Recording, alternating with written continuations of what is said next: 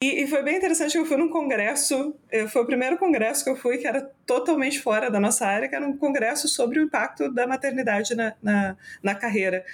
E eu estava grávida.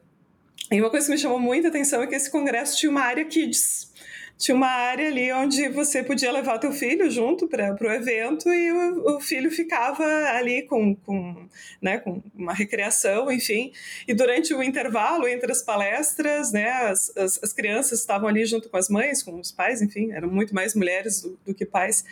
E eu fico pensando se esse tipo de, de também, é claro, é um exemplozinho, né, mas dentro das empresas, né, do contexto do dia a dia ali do trabalho, é, esses incentivos que às vezes são tão pequenininhos, né? Mas quanta diferença eles podem fazer para que essas mulheres estejam tenham menos medo até, né? Vou, vou começar minha carreira, eu quero ter filho depois, mas está tudo bem, eu vou dar conta, né? Eu vou ter ajuda, né?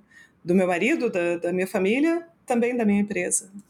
Isso é, me, me, chama muita atenção. Aquele congresso mudou muito a minha forma assim de, de, de olhar, assim. Inclusive pelos relatos que a gente ouvia, né? E, e relatos como o chefe de departamento fez uma reunião e disse: infelizmente, nós, vamos, nós temos uma licença maternidade para cobrir na, na, equipe.